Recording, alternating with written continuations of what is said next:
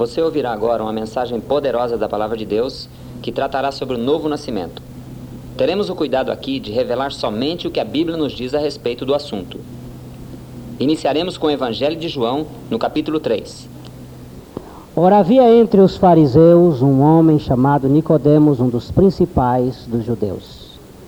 Este foi ter com Jesus de noite e disse-lhe: Rabi, sabemos que és mestre vindo da parte de Deus Pois ninguém pode fazer estes sinais que tu fazes, se Deus não estiver com ele. Respondeu-lhe Jesus: Em verdade, em verdade te digo, que se alguém não nascer de novo, não pode ver o reino de Deus. Perguntou-lhe Nicodemos: Como pode um homem nascer sendo velho? Pode, porventura, tornar a entrar no ventre da sua mãe e nascer outra vez? Jesus respondeu: Em verdade, em verdade te digo que se alguém não nascer da água e do espírito, não pode entrar no reino de Deus. O que é nascido da carne é carne, e o que é nascido do espírito é espírito. Não te admires de eu te haver dito: necessário vos é nascer de novo. Maravilhoso Pai, nesta hora Reconhecemos a nossa total incapacidade, mas também reconhecemos a perfeita revelação do Teu Espírito Santo. E há de nos comunicar a Tua palavra e fazer com que esta palavra realize a tarefa para a qual foi designada no coração de todos. No nome de Jesus. Amém. Eu dou graças a Deus porque Jesus Cristo tratou do novo nascimento. É, com um homem religioso. Ele não tratou do novo nascimento com um bandido, com uma prostituta. Ele tratou especificamente com um religioso, um mestre da lei, um doutor, uma pessoa competente de vida reta, de boa moral, de boa conduta, de boa linguagem. Era um homem íntegro. E Jesus foi tratar exatamente com esta pessoa a respeito do novo nascimento.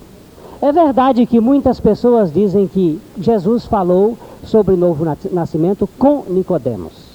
Mas preste bem atenção que Jesus disse: se alguém não nascer de novo. Este se alguém exclui a possibilidade de tratar isto apenas para Nicodemos. É uma verdade para todas as pessoas. E por que será que Jesus tratou do novo nascimento exatamente com uma pessoa dessa natureza? Com uma pessoa íntegra, por que, que ele não foi tratar do novo nascimento com a mulher samaritana, se bem que ele tratou com outras maneiras, com outra maneira de falar? Mas por que, que ele foi específico sobre regeneração, sobre nascer do alto, exatamente com aquele homem que nós, aos nossos olhos, poderíamos dizer que era a pessoa menos dotada para receber esta mensagem? É por isto que o assunto é sério. O assunto é tão sério que nós muitas vezes não tomamos a devida, o devido cuidado para perceber por que Jesus tratou assim. Isto evidencia que o problema do novo nascimento é um problema muito sério e precisa ser tratado com muita eficiência, pois a palavra de Deus o coloca como prioritário. Não é uma questão de comportamento, meus amados, mas de caráter. Muitas vezes nós nos preocupamos com o comportamento das pessoas, mas Deus se preocupa com a fonte, com a essência do caráter humano. Nós temos a tendência de enfocarmos os efeitos e não as causas dos problemas. Mas Jesus sabia e Jesus se preocupava com aquilo que produz estes efeitos. Jesus sabia que o homem procede como ele é. Nós ficamos olhando os fatos do comportamento e Jesus fica olhando a, o coração de onde procedem as saídas da vida. E nós precisamos ver o que a Bíblia fala sobre esse assunto. Porque é uma tendência muito grande de nós superficializarmos o assunto da regeneração, achando apenas que a pessoa é muito boa, que ela é boa de coração, que ela é uma pessoa agradável, e que ela é uma pessoa digna, e aí nós paramos. Mas a Bíblia não vai nessa nossa conversa, ela vai tentar mexer com a natureza humana. E você precisa ver o que a Bíblia diz que nós somos por natureza perversos. Em Efésios capítulo 2, versículo 3, a Bíblia nos revela que a nossa perversão, as inclinações de nossa carne e dos nossos pensamentos é uma inclinação por natureza. Entre os quais todos nós também andávamos nos desejos da nossa carne, fazendo a vontade da carne e dos pensamentos, e éramos por natureza filhos da ira, como os outros também. A natureza humana é o problema. Nós somos portadores de uma natureza egoísta, de uma natureza perversa. E o problema que Jesus estava tratando com Nicodemos era exatamente que nascer de novo implica no trato divino com esta natureza. Nós somos por natu natureza filhos da ira. Todos nós somos pecadores. A Bíblia nos revela em Romanos 3, 23, que a humanidade inteira é possuidora de uma atitude pecadora. Não existe uma pessoa isenta na face da terra desta natureza. Porque todos pecaram e destituídos estão da glória de Deus. A Bíblia diz que todos pecaram. Todos.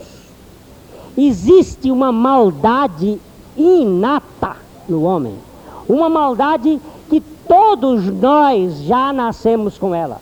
O coração do homem é mau. Há muita gente dizendo que não é, mas a Bíblia diz que é. Que o homem é mau, que não há bom nem sequer um. E a Bíblia nos diz em Romanos 3, 12, que esta perversão atinge a totalidade da humanidade. Todos se extraviaram e juntamente se fizeram inúteis. Não há quem faça o bem, não há nenhum só. Isto é o que a Bíblia está dizendo. Não há quem faça o bem, nenhum só. Se você pensa que você é bom, você está enganado, redondamente enganado. O seu problema é uma presunção falsa. A Bíblia está dizendo que não há bom, nem sequer um.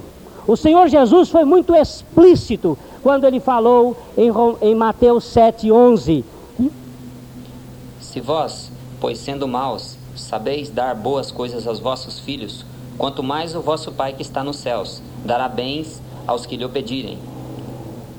Se vós que sois maus. Ah, mas eu não sou mau, não. Você é, além de mau, é presunçoso. E é petulante. E aí está enganado. Porque a Bíblia está dizendo. E o diagnóstico bíblico é muito sério. E ele vai exatamente no problema. É verdade que algumas pessoas preferem ser iludidas. Vai ao médico procurando um tratamento, mas que o médico diga: você tem apenas uma dorzinha de cabeça. Se ele disser que você tem câncer, você fica apavorado. Nós queremos ser é, redondamente enganados. Preferimos o engano do que a verdade. A verdade como ela é. O ser humano não gosta muito da verdade. Existe até uma ilustração de um rabino que conta que um dia a verdade passava pelas ruas do mundo e de repente as pessoas corriam e se escondiam da verdade. As crianças se escondiam, as senhoras se escondiam, os comerciantes fechavam as, as suas, a porta das suas lojas e a verdade sentou-se num banco da praça, triste, chorosa, do jeito que ela é, nua e crua, sentada lá chorando, e de repente passou a parábola, toda vestida com aquelas, aqueles mantos, com aquelas capas, com aqueles babados, com aqueles atavios, toda ornada, toda bonita, toda enfeitada. E ela viu a, a verdade chorando. Disse: Verdade, o que você tem que você está chorando aí? É a verdade, disse: Ninguém gosta de mim todos me desprezam. Quando eu chego na casa que eu vou dizer que uma pessoa morreu, todo mundo não acredita e fica com, com raiva de mim. A verdade estava lá, chorosa, triste. E então a parábola disse: Não chore, verdade, mas você também anda assim nua. Você é tão cruel. Você, a sua aparência é tão dura, verdade. Espera um momentinho. Aí tirou uma capa, botou uma capa nela, botou um, um jeitinho babado ali, botou um, pendurou um, um, colar no pescoço da verdade, deu uma ajeitadinha no cabelo dela, disse, agora você sai e as pessoas vão lhe receber, verdade. Agora você não é tão crua, você agora começa a ser aceita, você está bonita, verdade. Mas não é mais a verdade, agora já temos uma pseudo-verdade. Nós preferimos alguma coisa assim mais adocicada, mas a Bíblia mostra que nós somos perversos, que nós somos maus por natureza. E a Bíblia está dizendo que nós precisamos ser salvos desta natureza má. Atos 2:40, no sermão que Pedro pregou no dia de Pentecostes, ele estava tratando do fato de que o homem precisava ser salvo de uma geração. E que geração é esta? E com muitas outras palavras, isto testificava e os exortava dizendo: Salvai-vos desta geração perversa. A geração perversa é esta que nós nascemos um dia do ventre de nossa mãe. Esta geração é perversa. Essa geração é má. O Senhor Jesus Cristo, quando viu os seus discípulos incrédulos e incapazes de poder ajudar alguém, ele chamou a atenção daqueles discípulos com estas palavras em Lucas 9, 41. E Jesus respondendo disse: Ó geração incrédula e perversa, até quando estarei ainda convosco e vos sofrerei? Traze-me cá o teu filho. Ó oh, geração incrédula e perversa. Quem é essa geração incrédula e perversa? É esta que nós nascemos nela. Esta geração que é corrompida desde o ventre materno. Esta geração é má. Nós somos filhos nascemos neste mundo como filhos espirituais do diabo. Não, pastor, não diz isso não. Ponha um eufemismo, ponha uma figura de linguagem, minimize isto. Diga assim: nós somos filhos espirituais do outro. Não, senhor. Você nasceu nesse mundo e eu também, herdeiro de uma filiação espiritual satânica. A Bíblia diz isto. A palavra de Deus nos diz, no capítulo uh, 3, Versículo 8 de 1 João. Quem comete o pecado é do diabo, porque o diabo peca desde o princípio. Para isto o Filho de Deus se manifestou, para desfazer as obras do diabo. Quem comete pecado é de quem? Mas a Bíblia ainda há pouco diz que todos pecaram. Então todos são filhos espirituais do diabo. Isto a Bíblia está dizendo, não sou eu. Se tiver que ficar zangado, fique zangado com a sua Bíblia. Mas Jesus foi muito enfático quando ele disse em João 8,44: Vós tendes por pai ao diabo, e quereis satisfazer os desejos de vosso pai. Ele foi homicida desde o princípio, e não se firmou na verdade, porque não há verdade nele. Quando ele profere mentira, fala do que lhe é próprio, porque é mentiroso e pai da mentira. Mas como? Mas o homem não só faz coisas más, é verdade. O homem também faz coisas boas. O diabo também. Você pensa que o diabo só faz coisa ruim? Enganados são aqueles que pensam que o diabo é ruim assim. O diabo, ele é maravilhoso. A Bíblia nos chama a atenção em 2 Coríntios 11, 14 e 15 a respeito desta personalidade atraentíssima de Satanás. E não é maravilha porque o próprio Satanás se transfigura em anjo de luz. Não é muito, pois, os seus ministros se transfigurem em ministros da justiça, o fim dos quais será conforme as suas obras. No jardim do Éden, o homem foi persuadido por Satanás e se tornou filho dele. Você obedece a quem? Ao pai ou ao vizinho? A quem você obedece? É ao pai ou ao vizinho? É o pai. E quem foi que o homem obedeceu no jardim do Éden? Foi a Deus ou foi ao diabo? A quem ele obedeceu? Ao diabo. Então ele é filho de quem? Do pai dele. Porque você obedece ao pai. Quando Deus disse: Não coma do fruto da árvore que há no meio do jardim. Satanás veio e disse: Coma. A quem o homem obedeceu? A Satanás. Ele se tornou filho espiritual de Satanás. E ele não é tão mal assim. Ele é anjo de luz, ele se transforma em anjo de luz. Ele é uma figura belíssima. E ele faz coisas muito boas. Mas ele é falso, ele é mentiroso, ele é o pai da mentira. Ele nunca se firmou na verdade, ele é homicida. E a Bíblia diz que quem odeia é homicida. Não precisa você matar alguém, não. Se você não ama uma pessoa, você é homicida. Agora você vá mais adiante, porque a palavra de Deus mostra que essa natureza que nós herdamos é uma natureza tão profunda que ela, ela ficou marcada no ventre materno. No Salmo 51, versículo 5, a palavra de Deus nos mostra quando começou o problema. Eis que em iniquidade fui formado, e em pecado me concebeu minha mãe. Eu nasci aonde? Na iniquidade. Eu nasci como uma pessoa iníqua. Eu nasci como uma pessoa pecadora. Eu sei que muitas pessoas gostariam agora de se retirar dessa reunião. Essa mensagem é dura, essa mensagem pesa.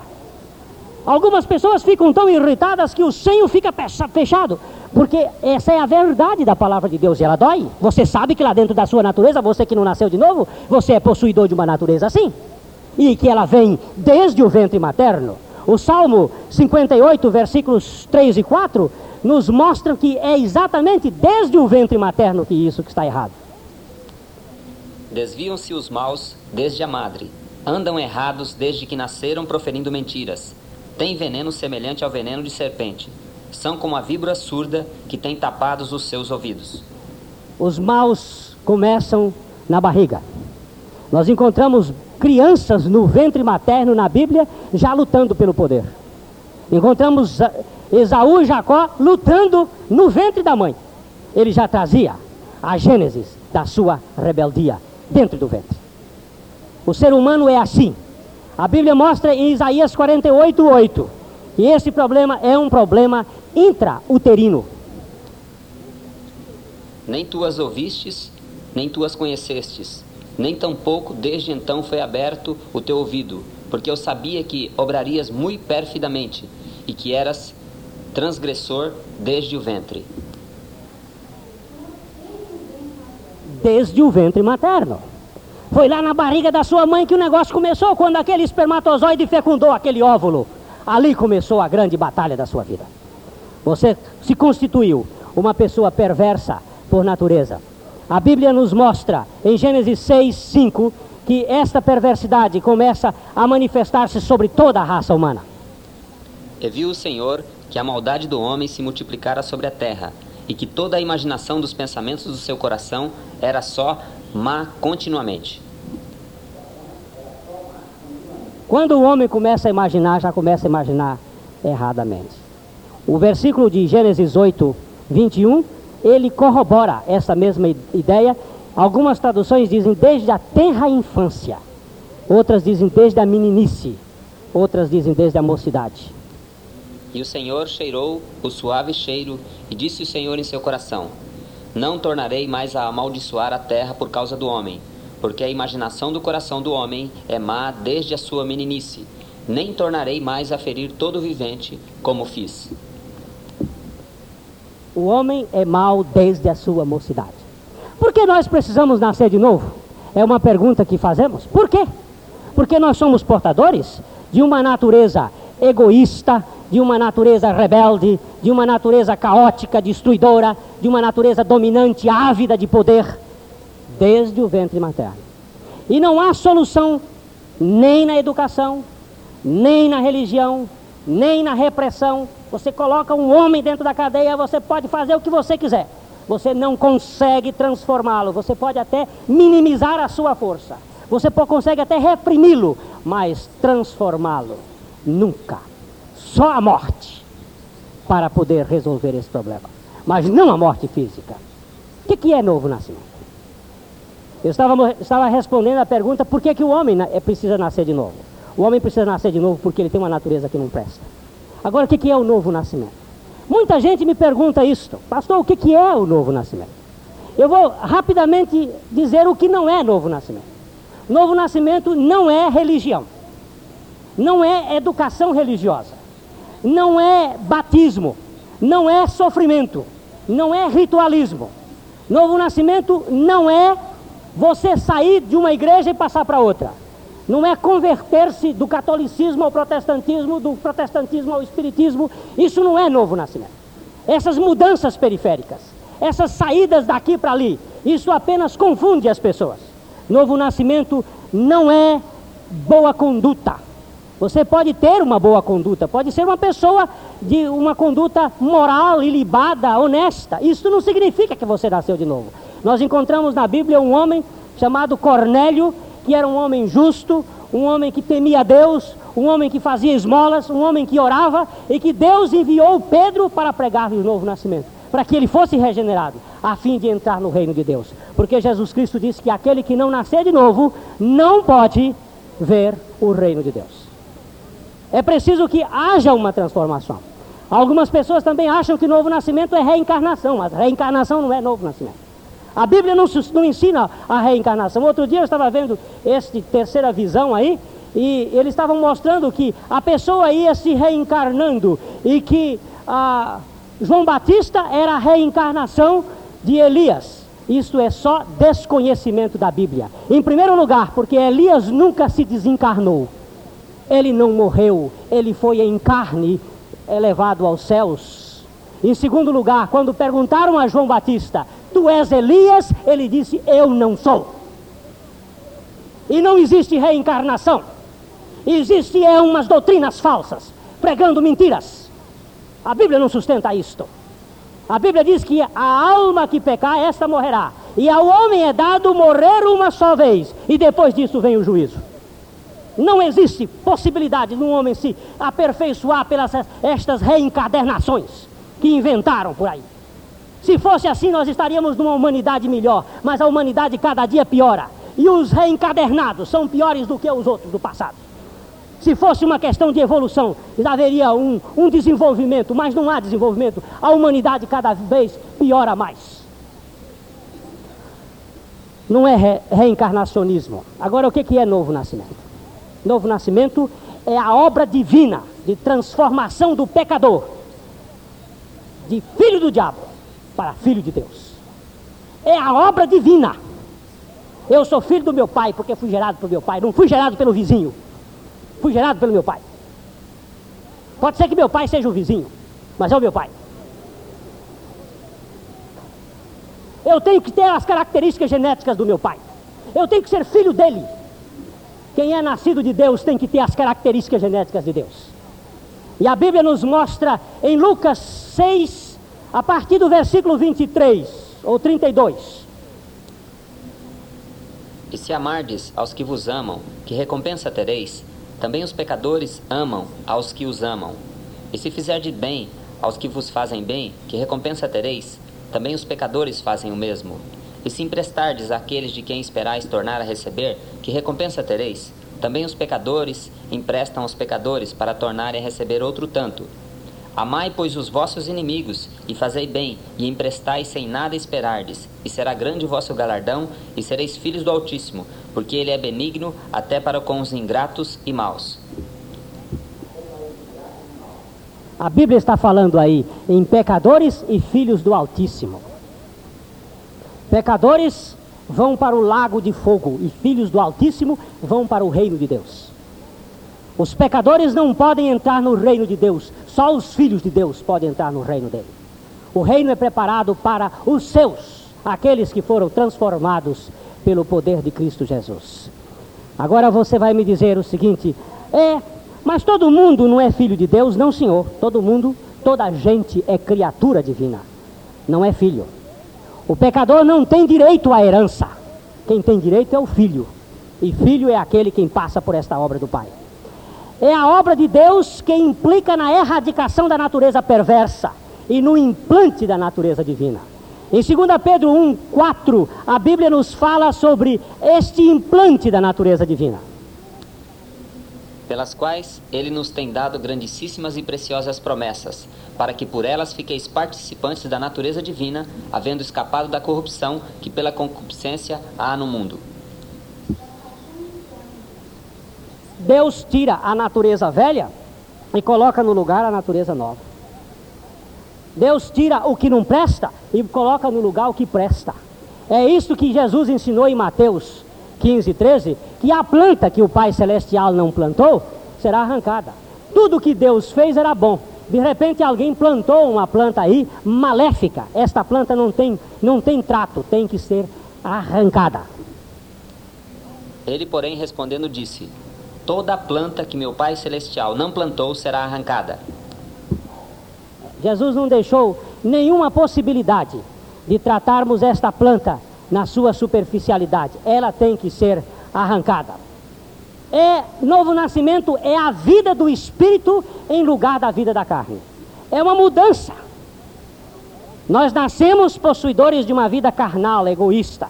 Novo nascimento é, este, é esta mudança de vida do, da carne para a vida do espírito. João 3, 5 e 6. Jesus respondeu: Na verdade, na verdade te digo que aquele que não nascer da água e do espírito não pode entrar no reino de Deus. O que é nascido da carne é carne, o que é nascido do espírito é espírito. É espírito.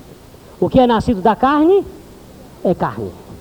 A Bíblia está mostrando que existe um nascimento da carne. O meu aconteceu em 1945, eu nasci da carne. E o nascimento do espírito, o meu aconteceu em 1975. Nasci do espírito, nasci de Deus. Houve dois nascimentos. Um, o nascimento da carne, ele acaba na tumba, na sepultura. E o nascimento do Espírito é eterno. Aleluia. É um nascimento que, não há, que a morte agora não pode pegar mais, porque nós ganhamos a vida eterna, que é o próprio Senhor Jesus Cristo vivendo em nós. Nós louvamos a Deus por isto. Em Romanos 8, 4 a 8, para que a justiça da lei se cumprisse em nós, que não andamos segundo a carne, mas segundo o Espírito. Porque os que são segundo a carne inclinam-se para as coisas da carne, mas os que são segundo o Espírito para as coisas do Espírito. Porque a inclinação da carne é morte, mas a inclinação do Espírito é vida e paz. Porquanto a inclinação da carne é inimizade contra Deus, pois não é sujeita à lei de Deus, nem em verdade o pode ser. Portanto, os que são na carne não podem agradar a Deus. A Bíblia está dizendo que não podem. A carne é um, é um princípio que não tem condições de pertencer ao reino de Deus. Ela não pode agradar a Deus. Por isso há uma troca da vida da carne para a vida do espírito.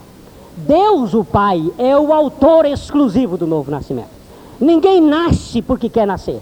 Nós nascemos porque Deus quis. A Bíblia nos diz em João 1,13: Os quais não nasceram do sangue, nem da vontade da carne, nem da vontade do varão, mas da vontade de Deus.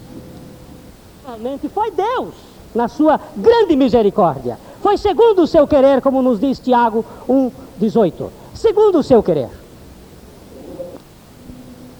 Segundo a sua vontade, ele nos gerou pela palavra da verdade, para que fôssemos como primícias das suas criaturas. Ele nos gerou segundo o seu querer. Não é você que quer nascer de novo, é Deus que quer o seu novo nascimento. É Deus que providenciou a obra para que você nascesse de novo. É Deus que criou a condição para você nascer de novo, no seu poder eterno. Agora, o agente desta obra é o Espírito Santo. O que a Bíblia nos diz em João 3, 8 é que o Espírito é quem realiza esta obra. O vento assopra para onde quer, e ouves a sua voz, mas não sabe de onde vem, nem para onde vai. Assim é todo aquele que é nascido do Espírito. É, o quem faz esta operação aí, que realiza esta operação, é o Espírito Santo. E ele realiza esta operação do novo nascimento aonde? Para eu nascer, para eu nascer fisicamente, teve que o meu pai injetar a semente dele no ventre da minha mãe. E para que eu nascesse de Deus, nascesse do Espírito, nascesse essa nova vida, Deus teve que fazer uma obra introduzindo-me em Cristo. O meio onde nós nascemos de novo é através de Cristo. Cristo é o meio onde existe a nova vida, a nova geração. 2 Coríntios 5, 17. Assim que se alguém está em Cristo, nova criatura é. As coisas velhas já passaram, eis que tudo se fez novo. Se alguém está em Cristo, você espera um pouquinho que daqui a pouco nós chegamos. Como é que alguém fica em Cristo? Como é que alguém pode estar em Cristo? Mas se alguém está em Cristo, é nova criatura. Foi nele que ele me gerou outra vez. Nós encontramos em Efésios 2:10. Porque somos feitura sua, criados em Cristo Jesus para as boas obras, as quais Deus preparou para que andássemos nelas. Agora nós não vivemos, não vivemos sem uma coisa mais ou menos concreta, uma coisa que se estabeleça diante do nosso processo cognitivo. E para que isto chegue à nossa cognição, à nossa capacidade de conhecer, só pode vir por meio da palavra de Deus. É através da palavra revelada que nós somos gerados outra vez. 1 Pedro 1, 23. Sendo de novo gerados, não de semente corruptível, mas da incorruptível, pela palavra de Deus, viva e que permanece para sempre. Aí é o que diz a Bíblia. E é aquele texto que acabamos de ler ainda há pouco em Tiago 1,18, diz também que foi pela palavra de Deus. Segundo a sua vontade, ele nos gerou pela palavra da verdade, para que fôssemos como primícias das suas criaturas. É quando você recepciona a palavra de Deus que você nasce de novo. O, o seu coração é o útero que recepciona, que recebe esta palavra. Então nós poderíamos dizer que novo nascimento é a operação exclusiva de Deus, de Deus o Pai, em nos gerar outra vez, incluindo-nos em Cristo Jesus, quando da sua morte e ressurreição, para nos fazer morrer e ressuscitar juntamente com Ele, dando-nos da sua vida santa, conseguida através da palavra de Deus em nós implantada pelo Espírito Santo. Tiago 1, 21. Pelo que, rejeitando toda a imundícia e superfluidade de malícia, recebei com mansidão a palavra em voz enxertada, a qual pode salvar as vossas almas. Como é que, como é que ficou grávido espiritualmente? Outro dia eh, nós estávamos em, em Brasília e depois de pregar uma mensagem sobre o novo nascimento, o pastor Pereira levantou-se no meio da congregação e fez uma oração dizendo: Ó oh Deus, engravida esta igreja com a tua palavra, emprenha a igreja com esta tua palavra, para que haja vidas regeneradas. Eu gritei de lá: Amém, Senhor, emprenha mesmo. Faze com que esta igreja seja regenerada. Não sejam esses amansadores de bancos. Sejam pessoas transformadas pelo poder do Espírito Santo, vidas retas e santas e justas como Cristo era. Agora nós fachamos, não, vamos fazer uma conta aqui, negócio, vamos caminhar rápido que o tempo urge. Como é que uma pessoa nasce de novo? Eis a pergunta. E agora? Como é que a gente nasce de novo? Nicodemos também fez essa pergunta. Olha no versículo 4 do capítulo 3 e no versículo 9. Disse-lhe Nicodemos: Como pode um homem nascer sendo velho? Porventura poderá entrar no ventre de sua mãe e nascer? Nicodemos respondeu e disse-lhe: Como pode ser isto? Essa pergunta é velha. A minha filhinha pequenininha também uma vez me perguntou: Mas como é que uma pessoa pode nascer, papai? Outra vez? Ela tem que entrar na barriga da mãe? Eu digo: Nicodemos também fez essa pergunta, minha filha. Essa pergunta é implicante. Fala-se muito sobre novo nascimento hoje. Que as pessoas precisam nascer de novo. Mas falta a revelação que leva o homem a essa experiência. Tem muita gente amiga do Partido do Novo Nascimento, do PNN. Tem muita gente aqui dizendo-se renascidos, declarando-se renascidos, mas que não são renascidos, porque não tem fruto de renascido. São amigos. São aqueles que aquele velho hino diz que estão perto do reino, mas sem salvação. Estão ali, mas está faltando a experiência, está faltando o descanso, está faltando a revelação. Pode-se ter até muita, muito da mecânica da doutrina correta, mas está faltando a dinâmica da revelação do Espírito Santo. Está faltando aquele ponto que o Espírito nos revela pela Sua palavra. Mas como é que alguém pode nascer de novo? Nós encontramos em João 3, 14 e 15. E como Moisés levantou a serpente no deserto, assim importa que o filho do homem seja levantado, para todo aquele que nele crê não pereça, mas tenha a vida eterna. Preste atenção que a pergunta de Nicodemos foi: como pode ser isto? E Jesus respondeu: como Moisés levantou a serpente no deserto. Assim importa que o filho do homem seja levantado. Como é que se nasce de novo? Assim como Moisés levantou a serpente no deserto. Nós vamos agora olhar o que, que aconteceu com Cristo levantado no deserto. Com Cristo levantado naquela cruz, assim como a serpente foi levantada.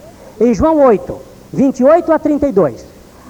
Disse-lhe, pois, Jesus: quando levantardes o filho do homem, então conhecereis quem eu sou, e que nada faço por mim mesmo, mas falo como o Pai me ensinou. E aquele que me ensinou está comigo. O Pai não me tem deixado só, porque eu faço sempre o que lhe agrada. Dizendo ela estas coisas, muitos creram nele. Jesus dizia, pois, aos judeus que criam nele: Se vós permanecerdes na minha palavra, verdadeiramente sereis meus discípulos, e conhecereis a verdade, e a verdade vos libertará. Nós precisamos conhecer a verdade em Jesus. E a verdade em Jesus é esta verdade que liberta, e conhecereis a verdade, e a verdade vos libertará. Libertará de quê? Nós temos aí em João 8, 34.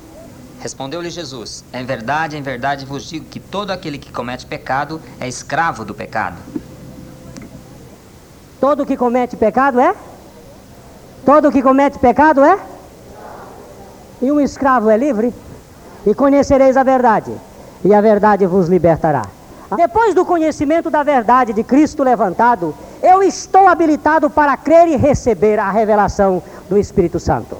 Em João 7,38, nós encontramos esta verdade segundo a Escritura.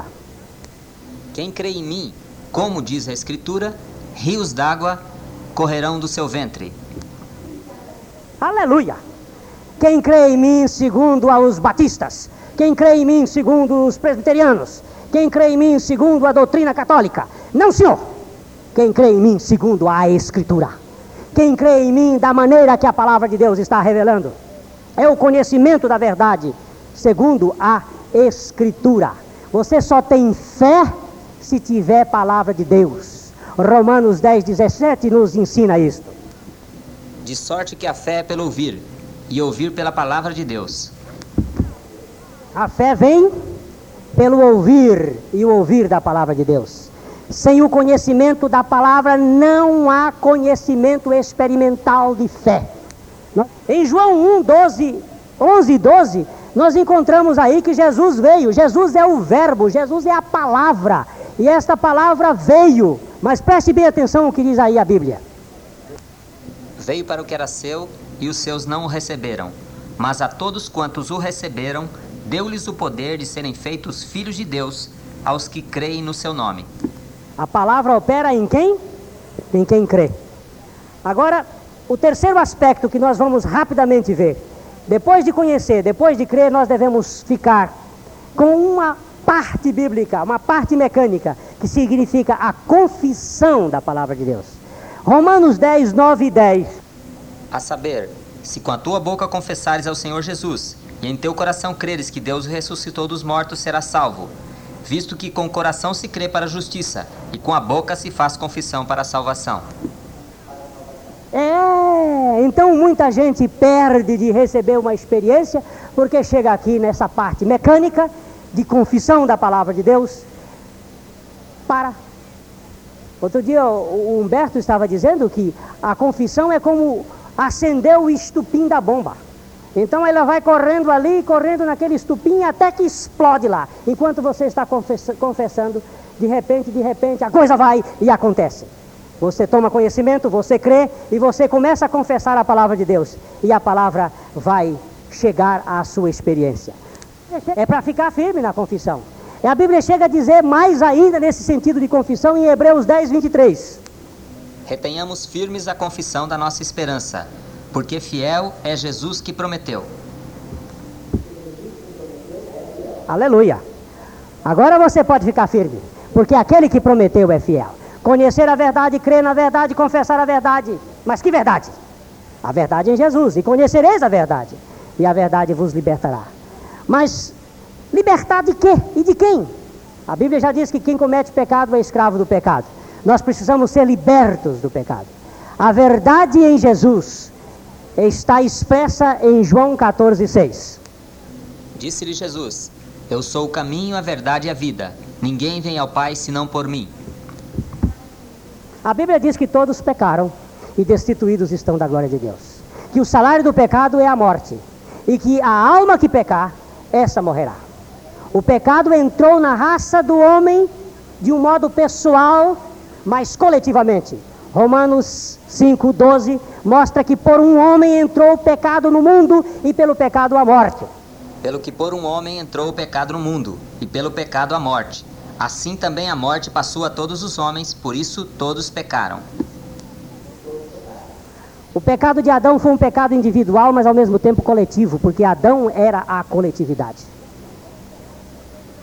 E assim como o pecado entrou por um homem, por um homem também tinha que entrar a solução do pecado.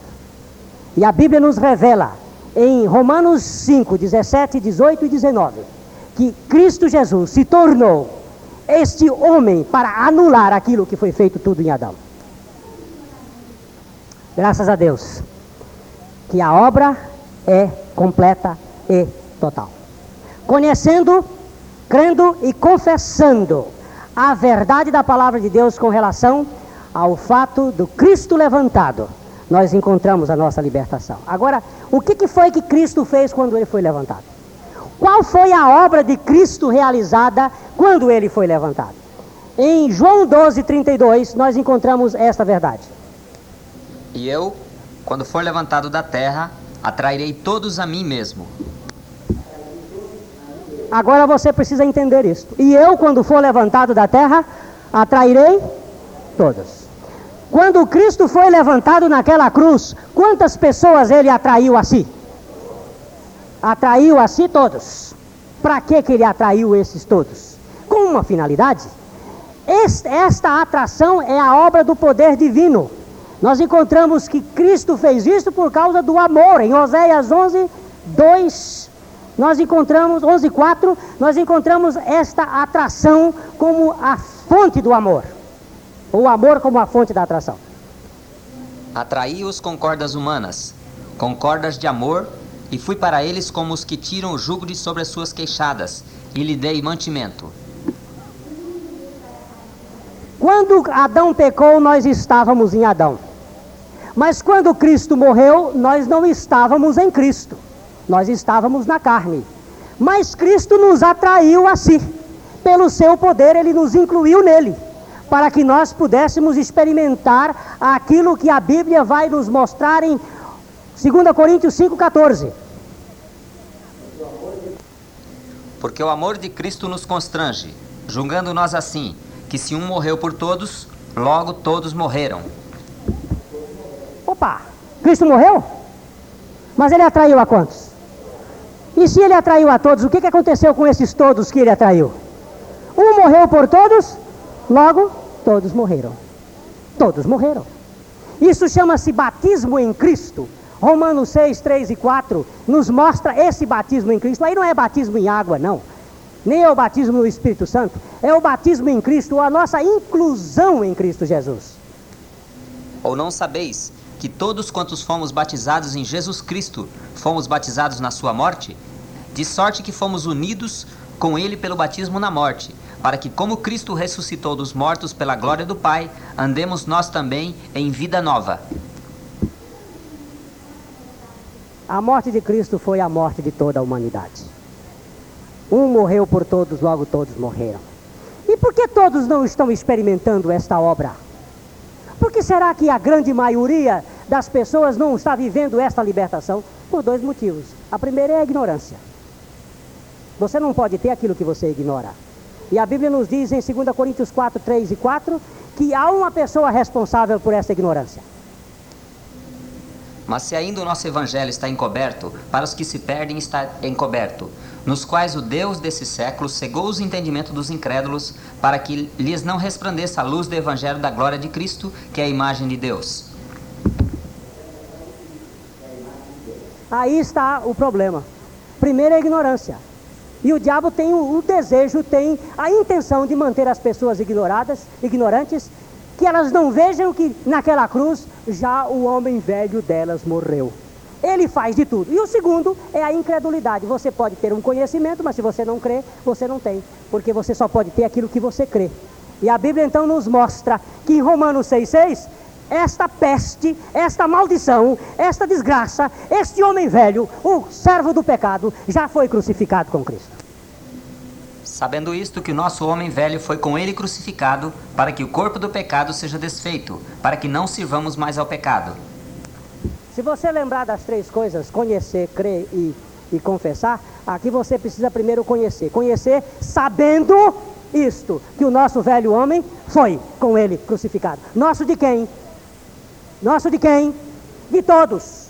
O nosso velho homem foi crucificado. Você já sabe. Se você aqui sair dizendo assim, mas eu não sei, é mentira sua que você sabe. Hoje você está sabendo que o velho homem seu já foi crucificado na cruz. Agora a hora de você crer nisto. Se você não crê, agora é responsabilidade sua, não é mais minha. Essa, essa, esse sangue está livre das minhas costas. Você agora pode crer nessa palavra de Deus que está dizendo que você já foi crucificado com Cristo. Porque é a Bíblia que está dizendo. E se você não tem ainda uma experiência sólida, vá confessando essa palavra. A tua palavra diz que meu velho homem foi crucificado. Colossenses 3,3 diz uma beleza de verdade. Porque já estáis mortos, e a vossa vida está escondida com Cristo em Deus. Quem morreu? Todos. Quando morreram? Onde morreram? Em Cristo já foi morto. Morreu ou não morreu? A Bíblia diz que morreu, você diz o quê? Bem, aleluia. Aleluia. Mas Cristo não permaneceu na sepultura. Ele ressuscitou e juntamente com ele nos ressuscitou para vivermos uma vida nova. Efésios 2:6. E nos ressuscitou juntamente com ele e nos fez assentar nos lugares celestiais em Cristo Jesus. Romanos 6:5 porque se fomos plantados juntamente com ele na semelhança da sua morte, também o seremos na da sua ressurreição. Se nós fomos unidos na morte, nós também somos unidos na ressurreição. Se Cristo morreu e nos incluiu na sua morte, ele ressuscitou e nos incluiu na sua ressurreição, e nós estamos ressuscitados com Cristo. E segundo a Timóteo 2:11 declara isso com verdade. Palavra fiel é esta: que se morrermos com ele, também com ele viveremos. Agora, morto e ressuscitado com Cristo, quem é que vive em mim? É Cristo. Gálatas 2, 19 e 20. Porque eu, pela lei, estou morto para a lei, para viver para Deus. Já estou crucificado com Cristo, e vivo não mais eu, mas Cristo vive em mim. E a vida que agora vivo na carne, vivo na fé do Filho de Deus, o qual me amou e se entregou a si mesmo por mim. Amém? Colossenses 3, 4. Quando Cristo, que é a nossa vida, se manifestar, então também vós vos manifestareis com Ele em glória. Cristo me atraiu. Amém? Cristo me fez morrer com Ele. Amém? Cristo me fez ressuscitar com Ele. Cristo é minha vida. O que é que chama isso? Novo nascimento. E o resto é conversa fiada. A Bíblia mostra que esta obra é operada pelo Pai. Ele faz essa obra de transformação. E assim como Moisés levantou a serpente no deserto, assim importa que o filho do homem seja levantado, para que todo que nele crê tenha vida eterna. Foi crendo na Cristo levantado que me atraiu a Ele, que me crucificou com Ele, que me fez ressuscitar com Ele, que me deu a sua vida, que eu vi a experiência do novo nascimento na minha vida. E Paulo foi enfático nessa verdade. Paulo foi muito ousado e ele disse que esta é a pregação para que não se anule a cruz de Cristo. 1 Coríntios 1, 17. Porque Cristo enviou-me não para batizar, mas para evangelizar, não em sabedoria de palavras, para que a cruz de Cristo se não faça vã. Só tem um jeito para uma pessoa nascer de novo. Se você pregar sobre o sermão da montanha, muita gente vai ser abençoada. Se você pregar sobre os salmos, muita gente vai ser abençoada. Mas se você não pregar a cruz de Cristo, ninguém pode ser salvo. O único meio de salvar uma pessoa é através da cruz de Cristo. Porque a cruz de Cristo é o lugar onde você também morreu. Aquele lugar é o lugar onde Cristo morreu, mas você também morreu naquela cruz. E você só pode ser liberto se você morrer e ressuscitar com Cristo. E a Bíblia vai muito além, mostrando-nos nos versículos 18 e 23 deste mesmo capítulo, 1 Coríntios 1. Porque a palavra da cruz é loucura para os que perecem, mas para nós que somos salvos é o poder de Deus. Mas nós pregamos a Cristo crucificado, que é escândalo para os judeus e loucura para os gregos. Sabe por que a gente não vai pregar outra coisa? Porque Cristo crucificado é o poder de Deus para a salvação de todo aquele que crê. É o Cristo crucificado. Por que, que é a, a salvação? Porque no Cristo crucificado você encontra a sua crucificação. É por isso que Paulo decidiu, no, no, no capítulo 2, versículo 3 a 5, a pregar somente este assunto. Porque nada me propus saber entre vós, senão a Jesus Cristo e este crucificado. Eu estive convosco em fraqueza e em temor e em grande tremor. A minha palavra e a minha pregação não consistiu em palavras persuasivas de sabedoria humana, mas em demonstração de espírito e de poder, para que a vossa fé não se apoiasse em sabedoria dos homens, mas no poder de Deus. Dou graças a Deus, porque este é o único caminho que salva a vida. E você hoje pode ficar salvo. Se você crê nesta palavra, eu decidi nada saber entre vós, senão em Cristo, pregar entre vós, senão Cristo e este crucificado. Porque em Cristo crucificado você vai encontrar a libertação do seu pecado. Você agora presta atenção a estes últimos versículos de Romanos 8, de Romanos 6, de 8 a 11. Preste bem atenção nesta palavra de Deus que pode salvar a sua vida ainda hoje. Ora, se já morremos com Cristo, cremos que também com Ele viveremos, sabendo que, havendo Cristo ressuscitado dos mortos, já não morre. A morte não mais terá domínio sobre ele. Pois quanto a ter morrido, de uma vez morreu para o pecado, mas quanto a viver, vive para Deus. Assim também vós, considerai-vos mortos para o pecado, mas vivos para Deus em Cristo Jesus, nosso Senhor. Aleluia! Cristo morreu e você? Eu também. Cristo ressuscitou? Ressuscitou. E você? Eu também. Cristo é minha vida. E que vida ele vai viver em mim? Vida de pecado, vida de sujeira, vida de, de, de safadice? Não, Senhor, é vida santa. Novo nascimento é isto. E fora disto, é religião. E nenhum religioso vai entrar no reino de Deus. Só os regenerados. Amém e amém. Esta mensagem foi ministrada por pastor Glênio Fonseca Paranaguá. Se você deseja saber mais sobre o novo nascimento, comunique-se conosco. O nosso telefone é 22 30 37 ou pelo nosso endereço, Avenida Paraná 76A, Londrina, Paraná.